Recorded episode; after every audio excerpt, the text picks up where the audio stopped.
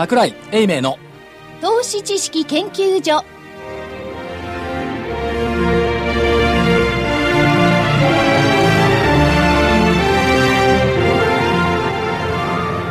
投資知識研究所場外乱闘編。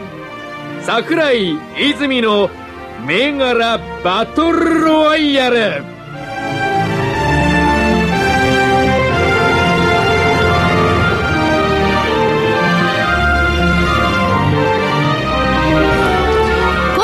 始まりました。桜井泉の銘柄バトルロワイヤル。こんにちは。レフリーの金内彩子です。そして赤コーナー。足で稼ぐ桜井英明さんです。こんにちは。桜井でございます。そして青コーナー。テクニカル。株の学校123から今日はお二人いらしていただきました。大場さん坪倉さんです。はい。よろしくお願いします。よろしくお願いします。よろしくお願いいたします。最初に喋った方が大場さん。はい。後から喋った方が坪倉さん。はい。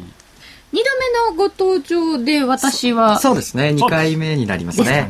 はい。はい、ぜひぜひよろしくお願いいたします。そして、えー、コミッショナーは今、あの、機械をいじってます。はいはい、後で走ってきてくれるミと思います。ミキサーさんがいない番組なもんですから すごい手作り感溢れておりますが、いや、もうあの、年押し詰まってまいりましたけれども、ちょっと、例年とは違うというか、なんですかね、この大納会までこんなに出来高がいっぱいみたいなのって、桜井さん。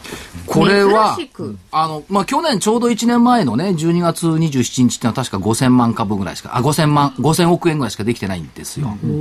倍どころか3倍ぐらいできてるんですけども、やっぱりその、マーケットに対する見方が変わってきたということと、動きが変わってきた。ということですね。で、この間かな、先々週ぐらいに言いましたかね、どっからか金の蛇が買いに来るぞ。金の蛇。利があれば、っていう格言言ったんですね。あの、利益があれば、どっかから、あの、金の蛇が出てきて、ニョロニョロ、我を我もと買いの手を振るって、こういう格言があるんですけど、まさにその、今までこう、眠っていた投資家さんとか、相場から離れていた投資家さんたちが、ぱり参加し始めたっていうことでしょうね。で、本来であれば年末を迎えて、信用の改ざんなんて普通減るじゃないですか。定時前売りで。これ、先週の信用改ざん増えてますからね。そう、こんな上がってる過程そう、で普通減るんですよ。増えてたでしょ？増えてましたよ。ということはやっぱり個人投資家さん、乗らなきゃいかん。ということですね。で、最前線にいる方々としてはどうですか？やっぱ乗らなきゃいかんっていう投資家さん増えてますか？いや、増えてますね。本当にね、感触が。うん。あの、この前、ちょっと本屋に行ったら、はいあのやっぱ株関連のところに結構平日なのに人がいるんですよね。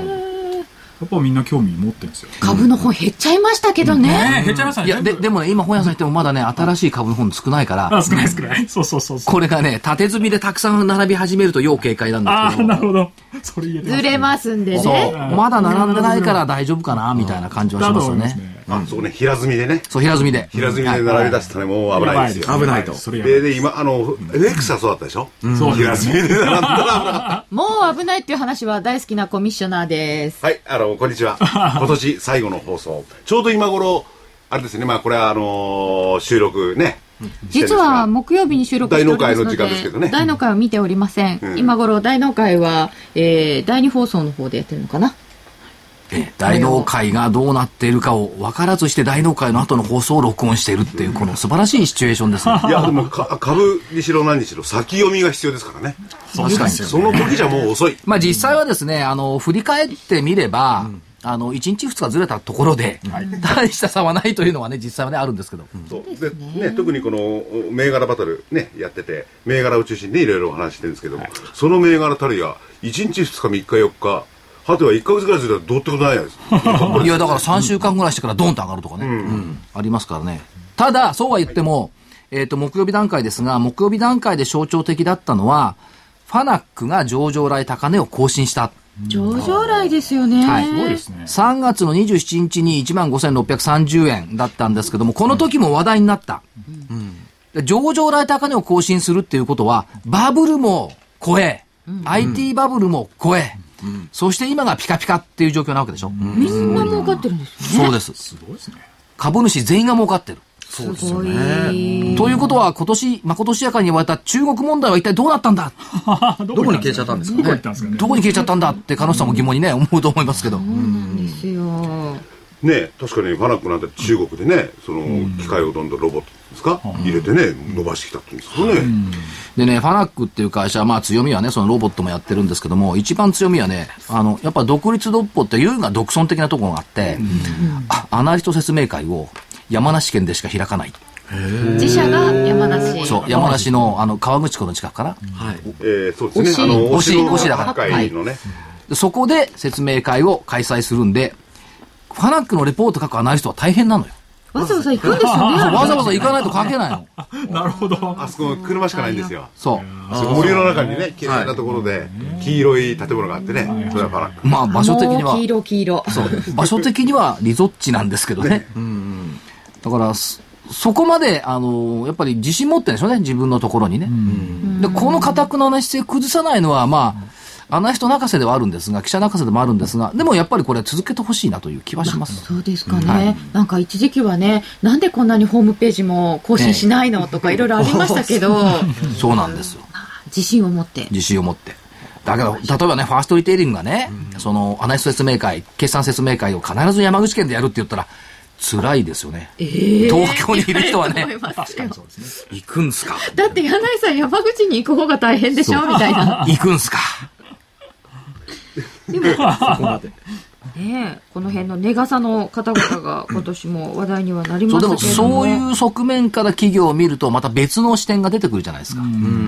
ね、決算単身の単に住所を見るだけじゃなくてね、説明会どこでやるの？あそうですね。とかねで、そういったところにあの企業の本質がね、やっぱり現れてるんだろうなという気はします。ねファナックね。セイエモンさんだったな。あそうそう、ん。で要するにお俺のところは多分株価とかそんなのは最終的に製品を見ててこの製品がいいから株価は上がってきて当然だっていうスタンスなんでしょうかねどうなんでしょうかね、まあ、まあ製品に対しての自信は当然ながら持ってると思いますよね。うん、となってくるとね、あんまりアナリストがなんとかサービスのいいところはむしろ製品が悪いんじゃねえかなって疑う人もいるんじゃないですかねいや、それは企業企業のそれぞれのことですから、それはないと思いますよね。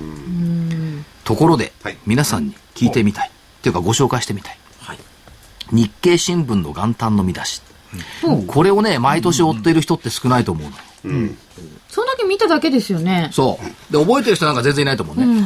で、私はね、こう、かたくなにこれずっと追っかけてるん。ですよ。へえ元旦の日経長官の見出しって、その年を象徴することが多いん。ですよ。あ、そうですか。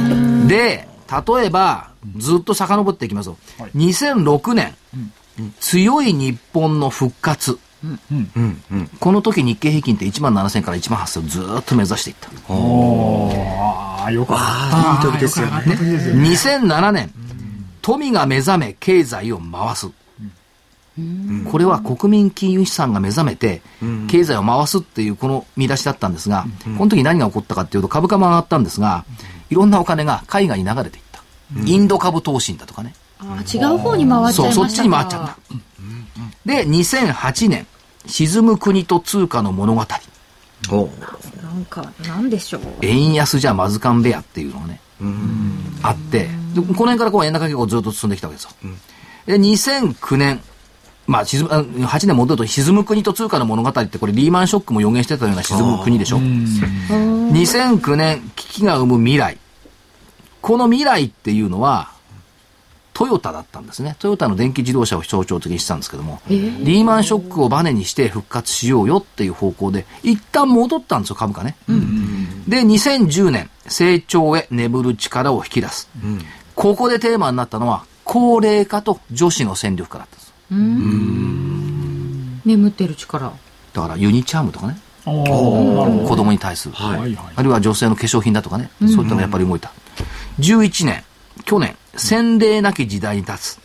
まさしく象徴的で、洗礼のない東日本大震災。まあ洗礼あったんですけど、はいまあそういう時代に立ったじゃないですか。いや、決して地震を予言したわけじゃないですよ。洗礼なき時代になった。12年、今年覚えてます？覚えてないでしょ。全然。ね、これね、私も書いてないと覚えてないんですけど、今年はね、開かれる知識の知、つながる力、だったんですね。へえ開かれる地、つながる力。で、サブタイトルが C 世代を駆け抜ける。で、そのアルファベットの C っていうのは、コンピューター、 connected、コミュニティ、チェンジ、 create の C。で、象徴的だったのはスマホ。そうですね。つながる。そしてクラウド。スマホ関連、クラウド関連っていうのは、まあ、後半にはちょっと違いますけども、前半戦ね、割とこう、マーケットをリードしたテーマの一つだった。ということですから、それぞれの年代のそれぞれの日経新聞元旦の見出しっていうのは、やっぱり象徴的なことをこう出してますよね。そうですね。だから、来年の1月1日、もう間もなく参りますけども、の長官の、このテーマは何なんだっていうのをね、やっぱり来年の投資の一つの指針にするっていうのはね、はい。結構重要だと思いますよ。13年のテーマをそこから想像してみるのも、なかなか楽しそうです。それでは一旦お知らせ入れときますか？いいですか？いや、まだいかれないいいですか？はい。行かれないですよ。福井さんがここにいるから行かれないですよ。来年何になんだろうね。どうするんだ、これ。ということは、でも、見出しに出てくるようなところから、いろんなテーマを考えてみると、13年がそう。ただね、そんなに変わらないと思いますよ。スマホでしょ？はい。それから直近出てきたバイオ。ああ、バイオからそうですね。ねバイオはそうですね。まあ、スマホ、クラウド、バイオ。それと、おインフラ整備。うんこういったところってのは変わらないでしょうね。ただ最近ね、はいワンコインストックっての出てきましたからね。ワンコインストックって何ですか？普通ワンコインって言ったら500円じゃない。最近じゃない。ワンハンドレッドストックか。100円台。100円の株？ほう100円台の株ってちょこちょこ動き始めてません？売買単価下がってきてるし。あそうですね。そういうことできてますよね。れば上位に。でしょ？なるほど。だからそういうふうに、これね、機関投資家が買う銘柄じゃないから、個人投資家さんが買う銘柄だから。うんうんうん。あ、確かにそうですね。あ個人が出てきてるってことですよね。だその意味ではね、今年象徴的だった一言ってね、はい。個人の子って思わない？こうおー個別銘柄の子、個人の子。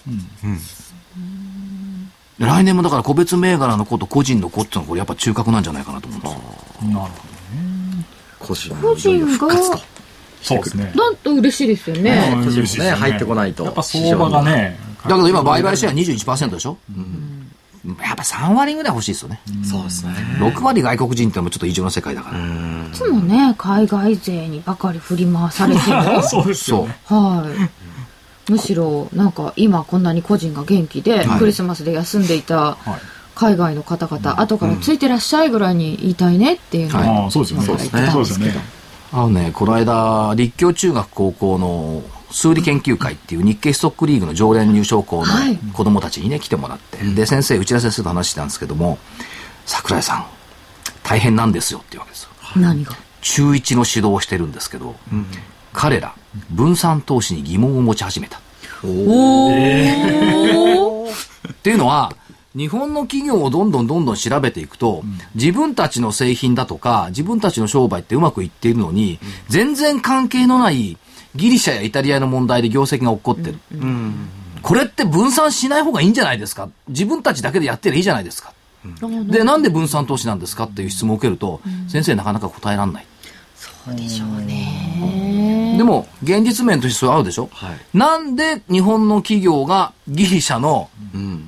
財財政不安の影響を受けなきゃいけないの、そうですよね。確かに。本当に。なんで日本の企業がアメリカの財政の崖の問題の影響を受けなきゃいけないの、確かにそう。自分たちだけで売れる商品持ってんだから自分たちでまとまってりゃいいじゃん、分散する必要ないじゃん。進出する必要ないじゃんって言われると、はい。確かにそうですよね。確かにその通りですね。賢いな、中学生。で、アナリストチックに言うと、はい分散投資っていうのは、ポートフォリオ理論で出てきて、あの、つまらない傘を書くわけですよ。で、そのつまらない傘っていうのは正しいかっていうと、あの、ポートフォリオ理論、孫光が作ったね、理論だとか、ある意味破綻した部分もあるじゃないですか。ロシア国債でダメになったり。そうですね。正しい分散理論って多分ね、原則的に正しい分散理論って、確定率期の預貯金ないしは債券と株式、変動商品っていう分散は正しいと思うの。昔言われた卵はなんか同じカゴに盛るなみたいな、みたいな。で、それ以上に国内株と海外株っていう分散は多分ね、意味がないんだろうな。あ、もう株は株？そう、株は株、変動商品っていう範あと疇で、現金みたいな。うん、入れちゃった方が多分いいんだろうという気がしますね。うーん。でも中学生賢いですよ。でこの中学生たち、あのー日経ストックリングね、応募してくるから、その論文見せててほしいなと。ああ、楽しみだわ。ではここで一旦お知らせ。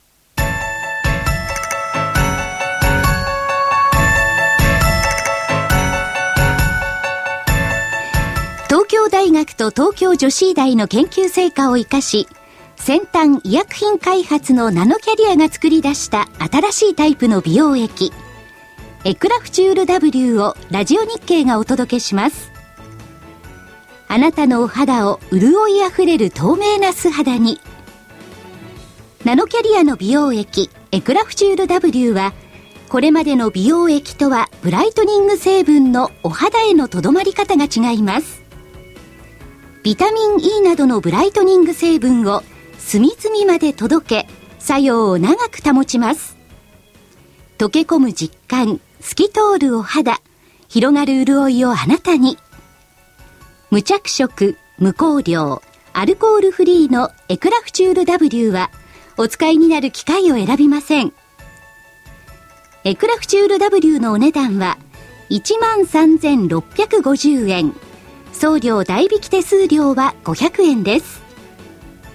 お求めは、03-3583-8300。03-3583-8300ラジオ日経事業部まで。なお、8日間以内の未開封商品のご返品には応じます。返品費用はお客様のご負担とさせていただきます。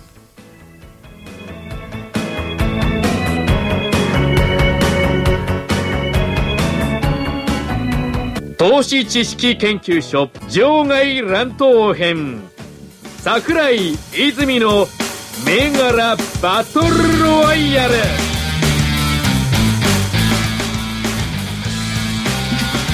さて、それでは先週のおさらい、結果発表と参りたいと思います。はい。先週は、まず、えー今日、お休みでございますが、青コーナーからは、泉代表に、明和産業を買いでいただいておりました。珍しいですね珍しい。ですね。泉さんが買いの銘柄を。そうですね。ということで。ね、はい。売りはちょっとしばらくお休みとおっしゃって、そうですねい。や、相場感は正しかったですね。そのが正しいですね。はい。で、買いという相場感は間違ってないと思う。そうですね。で、明和産業8103は、20日の終値が376円。ん本日、369円。うん。ということは、下がっちゃったんですけど、うんちょっと下がっちゃうそうですね。ちょっとですけどね。明和産業、これからのこれからですよねこれ。今ちょっとなんか、こじこじしてません、はい。この持ち合いから抜けてくるかですよこれね。はね、抜けたとこで買いたいな。うん。年明けに来るな、これは。うん。ちょっと遅い。もうちょっと、あと、385円がありましたが、まあちょっと下あ、そうか。か買いで言ってるから来るってことは上がるってことですね。そうですね。うん。ここれなんかも持ち合いっぽいところうんなんか持ち離れそうな感じもね。そうなんですよね。しますねしますね。でも来てないまあもうちょっと持ち合いそうですよね形的に。そうですかはい。もうちょっと時間かかるかもう少しこう、この方向線が横ばいとかになってきて、抜けてくるかなっていう。あですねれ？なんで方向線まだ上向いてないのを買い推奨していただいたんでしょうか？んこういうのあるんです。こういう時。こういう時ある。あるある。そうそう上昇相場に入る時はあるんです。こういうのが。ねで急進するとグイーってなっちゃいますもんね。そうですそうですそうです。線自体がでもこの明和産業もね、あの、はい。自民党政権との関連で言われてるのかどうなのか、注目してる人増えてきてるみたいですよね。今週あたりからする先週じゃなくて。もうそうなんですか、ちらほらちょっと見かけましたよ。えちょっと早すぎた？だからまさかこの番組を聞いていて、それに合わせてってことはないでしょうね。まあこれ年末年始動きやすい銘銘柄でもあるんですよね、明和産業ね。ということでお聞きになって買った人がいたかもしれないんだったらこっちか9005の東急が赤コーナー銘柄でしたはい。これ素晴らしいです。東急20日の終値469円そして本日493円で終わりましたあそこまで来ましたか。爆投爆投ですね。爆投でした高値ね。497円までありますちょっとね怖いんじゃないかっていうようなチャートになっておりますが、通常ならね通常なら。うん。いや、でもそうはおっしゃいますが、あのー先週の時点でもう高値だったのよ、爆投して。ですね。その時点で東急って言ってたんですから。だ大陽線の後でこれをおっしゃったんですよ、だからやっぱり動き変わってるんでしょうね。その、大きな変化だから、今までのじわじわから、こう、ドーンと出てきたってのは、まあ、その政権が固まって、えー金融緩和にもなってくる。で、不動産セクターも結構頑張ってた。えー水曜日なんか倉庫セクターまで買われた。はい。っていうことを考えると、その流れにはなってきてるんだと思いますよ。でこれね、あの、経線から見てると、おそらく非常識な動きだと思うんですけれども、それどうですか？これ見いやてて。、この形。このいいんですか？これいい形ですね。これも、おーはあのーはい。どの辺がいい形なんですか？どの辺、えっとね、どの辺？12月の下旬から11、あ、じゃあ11月の下旬から12月の頭ぐらいの動きですね。そうですね。11月の下旬から12月の。え、ここ、ほぼ横ばいってとこですよこねこ。が、この辺からもうこれが良いの？そこが味噌ですね。あの、味噌これが味。噌。そこ味噌。このなんか動いてなさそうなところは味噌。味噌なんですよ。ここじゃあそ、うん。エネルギーため期間ですか？エネルギーまあそんなの期間ですすよね。で、これが離れた。はい。チャート見てると、もう、こう、わこれ。もう本当にこいいですよね。こう、下からこう入ってきて、こう上に抜けてくるっていうね。じゃあ、ここで仕込めれば一番よかった。これね、気がついてたら買ってたかもしれない。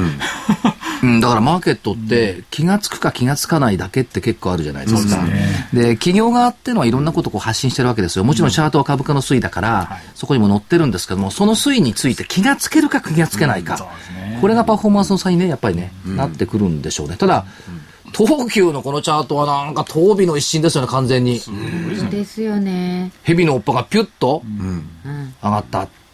で、これまたチャートから見て、ここまで来たら、売りに回った方がいいんじゃないかなっていうようなもんじゃないですか。絶対売っダメですよこんなのダメなんですか、まだ？危ないですね、これは。あそういうまだまだ。人がいるから、あの、信用の売り算が増えあ、そうです。売り算がね、取り組みがさらに良くなっちゃうんですもうそ ろよ。そろ下がるだろうってね。最も危ないパターン買いに売ると危ないですね。なるほど。じゃあ、まあ、売りに回りたいような方がいたとしても、じっくり待ってからってパターン。むしろ、あれですか、たまりにたまって落ちぐらいがいいわけですかね。どうなんですか？始めてからで1年ですもう下がりいですよ順張りだったら、下がってから売っても間に合うんですよ。全然間に合いますね。逆に言えば買うときもね、上がってから買って間に合う。そうでしたよね、これね。そこがね。ところが、み皆さん、底値圏で買おうとするでしょ？うんうん。大体8割方の方は、安いところで動かないときに買って、と思うんですよ。ところがね、これ裏腹で、買った限りは翌日から上がってほしいの。この心理ね。だって、安いところで動かないとこ買ってんだから、明日から動かないでしょ、やっぱり。そんな急にはね。そう。ところがね、人の心理っていうのは逆なんですよ。買った瞬間に動いてほしい。そりゃそうですよね。私が買ったからには、みた。いな。ね、あ頭では納得してるんですよ。いや、安い動かないところで買うんだ。で、オーダー出す。約定した。上がらない。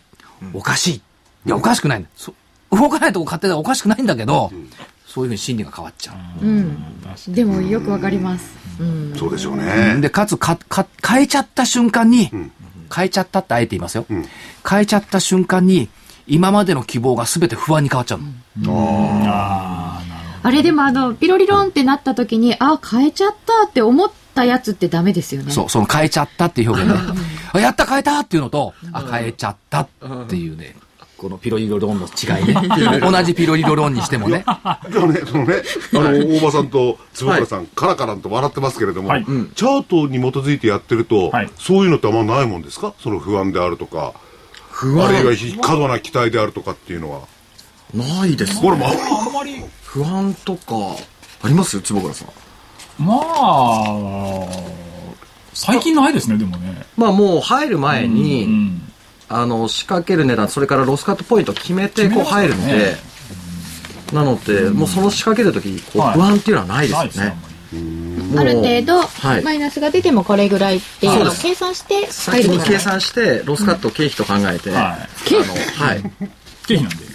株はビジネスですから。で、入っていくんで、なるほどで。もしその経費が見れなかったら仕掛けないですからね仕掛けないですもんね。はい。そうなんですね、うんこれぐらいの経費を払って、これぐらい利益が出るということを、まあ全体で考えて、はい。うん。ビジネス。やってます。でもビジネスですからって言い切ってね、大場さんがおっしゃったけど、まあビジネスじゃないとしても、経線を利用してるね、個人投資家なんか多いと思うんですけれども、はいそういうことでもなかなか難しいでしょうね。なんか、ないですか、ヒントは？ヒントは？その、どっくちり構えられるようなチャートの、まあ、取り組みの精神論になっちゃうんですけれどもね。精神論ですか？じゃないですかね。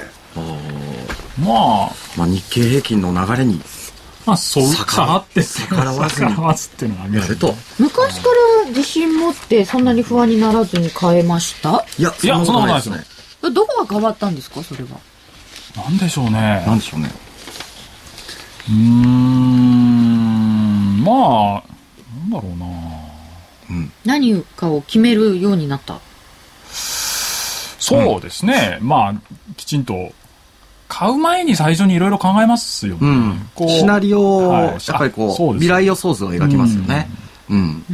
あのーついこう、目先の動きで、こう、パッと飛びついちゃうんじゃなくて、んこう、狙いすまして買うようになったんですよね。うん。前はこうね、上がってる銘柄見たらこうすぐ飛びついたりとかか、こうしてましたけど、はいそれがなくなりましたよね。そうです今ね。あのね、そういう話になると僕は知ってるんです。はい。大場さんはその経験者だから。はい。そうなんそうなんです。昔は昔は。塩漬けいっぱい持ってましたね。あそうなんですか、はいえこう上がってきた上がってきたわーいパクっていうやつですか？大体その後下がりますね。買ったら下がり、売ったら上がりと。はい。まあそういうね、ああるあるあるある。投資家あるあるあるある。経験をしましたね。その大場さんがはい。設けられていて、ねビジネスですとはい。非常に冷静におっしゃるようになられたっていうのは、そうですね。ただちょっと最近売り方にとっては、辛い相場つまらないが。辛 い相場が続いておりますが、ここういう時も売り方なんですか？いえ、ああ、そうですね。まあそうですね、基本はもうやっぱり次下げるところはやっぱ狙っていきますよね。うんなんか今目が変わりましたよ。はい。ここはなんですよ、あのー、空売りトレーダー大場と、どっちかって言ったら買いトレーダー坪倉なんですよね。そうですね。坪倉さんは買いから行く意外と買いから入るんですよ。だから、今僕の相場が来てるんですよね。僕のタ僕の相ーン場僕の相場が来てるんです。それ感じますよね。はい買い買い方はね、そういうふうに感じる今。そうそうそうそうそうね、今日お会いした瞬間から、、はいつも明るいおばさんが暗い感じでね、うんそうそういつも暗い福田さんが明るかった。いつも暗くないですけど、っていうかね、私の相場って感じること重要ですよね。あ要するにね、人、人様の相場に乗ってんじゃないんだぜ。はいはい私の相場なんだって、嘘でも何でもいいから。私が主人公。あ。はいはいはい。これがね、重要だと思うんですよ。あの、投資の心構えとしてはね。あの、他力本願で、誰かが買ってくれるから上がるだろうとか考えるんじゃなくて、私が主人公で私が主役銘柄を見つけたんだ。うんっていう発想をすると、精神衛生上いいですよね。まあ確かにそうですね。うん。確かにそれなら待待ったりなんかもできますしね。待ってます待ってます。どっしりとね。そうですね。だから常に私が主人公っていう意識を投資家さんが持てばね、今までほらどっちかっていうとマスコミが言ってるとかね、誰かが他の人は外国人とか主役を他に求めちゃうから、全部他力本願で人のせいにしちゃうでしょ、そうと反省もないんだ負けた時に、そうですだねからそれができればね、一人芝居で終わっちゃわないようにしたいですよね。いやでも今までは本当になんかあニューヨークが下げちゃうとなとかって人のせいっていうかなんか多かったですからね、はい、だって12月の後半どうですか？ニューヨークは下げてますけども日経平均は200円上がったり140円上がったり50円上がったり、関係ない。関係ないですね。関係ないでも、為替には関係してますけどね。為替に関係してる、それとアメリカのアメリカの10年国債利回りねではそうですね。この辺には関係してるんですが、ニューヨークダウに騙されるなってずっと言い続けたんですが、ようやく証明されたかな。うんそのようですね。この証明までにな、ね、1年以上かかった。いや、3年から5年かかってますよ。ってことはやっぱりまた騙される時はあるんですよね 誰かがまたね、ニューヨークダウがこうだからって朝言い始める。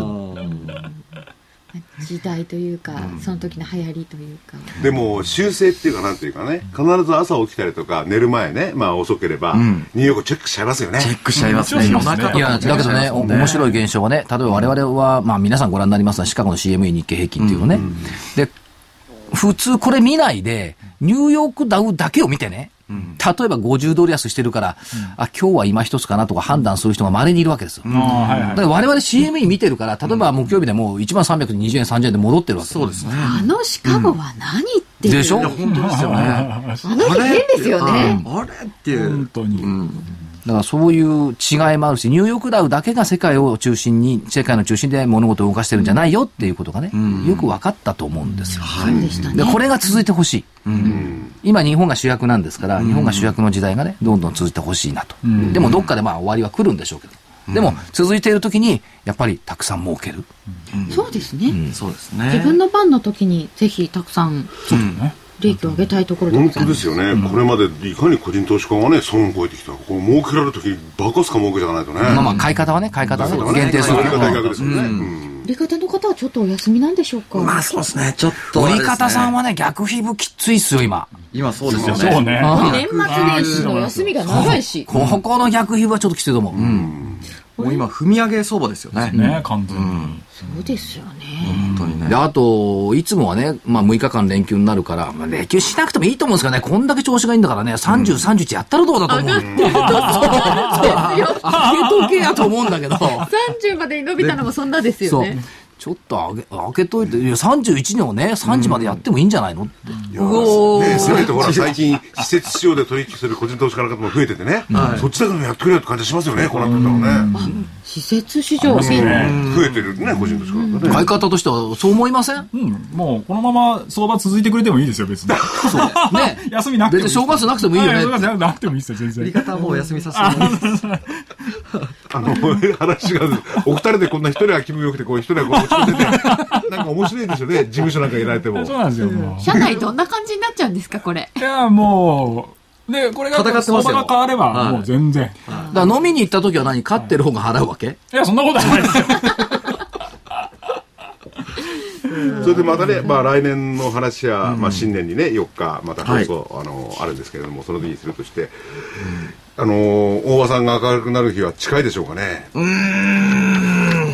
まあ、一旦、調整がね、入ってもおかしくないと思うんですが、やっぱりこう、売りはまだまだちょっと気をつけながら入る相場ですよね。ですよね。個別銘柄をこう、本当絞り込んで、やっぱ株数にも注意しながらは、い。こう、入っていくような相場がまだしばらく売り方は続くかなと、続きますよね。はい、思いますね。なんかね坪倉さん余裕を持って言ってますねそうですよねいやいや、ちょっと、坪倉さんにエールを送ってあげます。替え歌。はい。ああ、かよだ。ありがとうござ今。週作った替え歌。はい。はい。大納会っていうのを作った。大の会。大納会。はいはい。これあの、お正月っていう土曜あるでしょ？はい。はいはいはいはい。大納会。もういくつ寝ると大納会。まあまあ終わっちゃってますよね。もういくつ寝ると大納会。大納会には高値つけ。3本締めて喜ぼう。早く来い来い大納会。いや、なってなかったらこれ、あの、収録なんで悲惨なんですけど。ああ、そうですね。で、もう2番ね。もういくつ寝ると大発会。大発会には高値追い。おー株価に期待し過ごしましょう。早く来い来い大発会。すごいな、これ。今そんな感じじゃないですか、坪倉さん。勢いそんな感じですよね。ね、こういう勢いでしょ？勢いそんな感じですよいね。いですね。高値多い。高い方がいいですね。?3 本締めで喜ぼう。三本締めで。三文字目っていいですよね。そうですね。そう思える年末だというのが本当にいいなと思います。ではここで一旦お知らせです。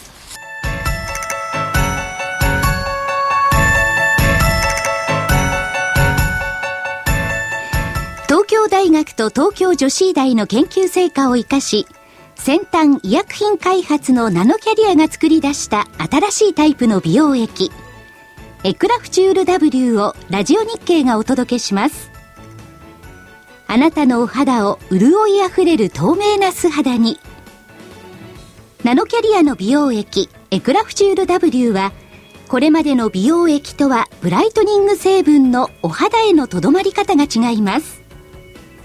ビタミン E などのブライトニング成分を隅々まで届け、作用を長く保ちます。溶け込む実感、透き通るお肌、広がる潤いをあなたに。無着色、無香料、アルコールフリーのエクラフチュール W は、お使いになる機械を選びません。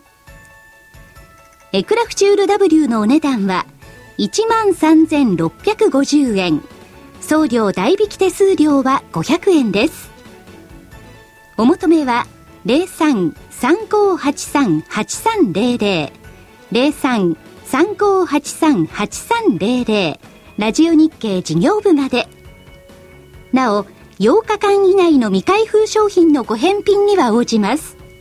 返品費用はお客様のご負担とさせていただきます。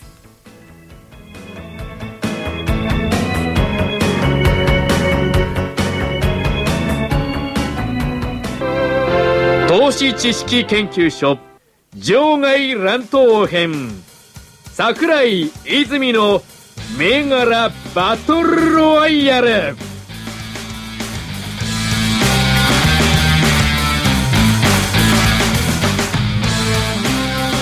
では、銘柄バトルロワイヤル今週のタイトルマッチです。青コーナーから伺いましょう。今週の銘柄どうでしょうか？はい。はい。じゃあ、坪倉さん。買いでちょっと行きましょうかね買いで行きましょうかね。はい。ちなみにこれ決着つくのはいつなんですか？決着っていうか、いつからいつまでの期間でしたっけ？1月11日まで。1月11日まで。うんうーん。じゃあそれにもね、よりますよね。えーっとね、難しいな日本電気ガラス。5214。はい5214。電気ガラス、ん電柄。どの辺が注目な。形がいいんですよ。形がいいんです。これね、形がいいんですよ。どう、どう、どう、どういいんですか？えーっとね、方向線上向きだからです。そうなんですね。75日線っ。とね、こうね、下がってきてたのが、ちょっとこう、びちょっとこう上向きになってきたらいいですね。ん。ああ、日本電気ガラス。いいですね。でもガラスほんとずっと下がってきたのが、ちょっとうん。戻ってきた感じですね。じゃあこれ坪倉さんから買いで。すね。朝日ガラスと電柄とどっちがいいの？朝日。何番 ?5201。5201。相変わらず、メガラコード覚えてないですけどね、これね。ああ、日本電気ガラスの方がいいですね。まあ、日本電気ガラスです。朝日ガラスがちょっと、なんとなく、とっぽい動きだよね、これ。うん一旦ちょっとこう、方向ですね線まで、ちょっと一旦押してもおかしくない形になってきましたよね。はい。日本電気ガラスでうんすね。電気ガラスの方がいいですね。買いで見ていくのであれば。普通、ほら、あ、商い、数量商いだとか、王道銘柄でいくなら、朝日ガラスの方なんですよね。だけど、相場がね、やっぱりその、ちょっと材料っぽい銘柄の方がね、なんか人気っぽいったところがあるから、そうすると両方金取られてるのは電柄になっちゃうんでしょうな。あ、なるほど。うんうん。こっちの方がよく見る感じですね。そう。なんとなく理解できそうですよ、そういう感じで。買いで電気ガラスでしたはい。売りは？売りはですね、難しいですよね。OLC ですかね。オリエンタルランドちょっと売りで見ていきたいなと4661。年越え、冬休み。たくさん、今、八丁堀たくさんいますよ。合いますね。いっぱいいますよ、八丁堀。はい特にね最近、八丁堀の駅で顕著なことはね、うん。あの、関西弁の方が多い。ええで、お子様連れの。ああ関西がいらっしゃっそういうことですね。特にね、クリスマス明けから。竹から。うん、あのね、幼稚園ぐらいから小学生低学年ぐらいまでのお子様を連れたお母さんと、あるいはお母さんとお父さん。たその辺からまあ冬休みですからね、うん、多くの方々が、結構ね、だから、坪倉さんみたいな関西弁のはいはいはい方が多い。八丁堀の駅を最寄り駅として使ってますから。乗り換えて皆さんディズニーランド行くみたい。はあ、なるほど、なるほど。僕も有楽町線なんですよ、ああれも行きますもんね。ええ確かに。でも、でも売りらしいですよ。でも、形的には売りの形になってきましたね、だんだん。ね。うん。なってきましたね。で具体的にねこれあのラジオなんであれなんですけれども、どういう形だとまあ皆さんチャート持ってる方もねあの、はい。持ってらっしゃる方もいらっしゃると思うんですけれども、はい。具体的にこう言っていただければ。えーっとですね、まずこう、方向線の向きですよね。ずーっとオリエンタ75日ですね。はい、75日ですね。の向きが、まあ、上向きだった方向線が、こう、山なりになってきてますよね。まあ、ほぼこう、横ばいになってきたと。高原状態に。入ってきたかな、で、えー一旦ですね、ここですね。あの、あ、はい。12月の、えー半ばぐらいに方向線を割り込んで、で、まあ、すぐ抜けるんですけど、またこう、方向線を今割り込んできてる状態ですよね。うんうんなんか陰線増えてきましたね。そうですね。で、こう、前の高値とかもやっぱ超えてないっていうのは、なるほど。はい、ちょっとやっぱり、ずっとこれ上向いてた時は上がってたんですよね。そうですね。結局ねそれはいがちょっと上に膨らんでた株価が、勢いがなくなってきましたよね。これが例えばね方向線75日を、んまあこれで75日が高原状態に入ってきて、はい一回上に行って一回下に来ますよね。でまた今上にあると。そうですね。また下に入ってきたと、はい。これ何回か繰り返すんですかねこの高原状態。という可能性もありますよね。この辺でもう少し持ち合って、ドンと下げるか。ドン。と。はい。そうなるほど。形は非常にでも良くなってきてるので、売りにとってはですね、はい。向きにとってはであのーす。そうです。今後もちょっと見ていきたい銘柄かなと。これははい。万が一ですよ、それで高原状態からこう、今度はあの低地っていうんですかね、はい。これに行った場合って結構これは儲かるもんですか？売って儲かりそうな感じですか？うん、崩れたら大きそうですね。うん。ただ崩れないで、こう、また上抜けてきたら強くなっちゃう。ね。あ、どっちかなんですね。はい。ら売り目線で見ていきたいと思います。なるほどこれまだ微妙なところにいるんですよね。うん。ああえあえてはい。お子様たちの夢を乗せてるはい。申し訳ありませんが。申し訳ない。個人投資家なのですいません。そうですよね、個人投資家ですからね。はい。ということで、オはいリエンタルランド4661売りでいただきました。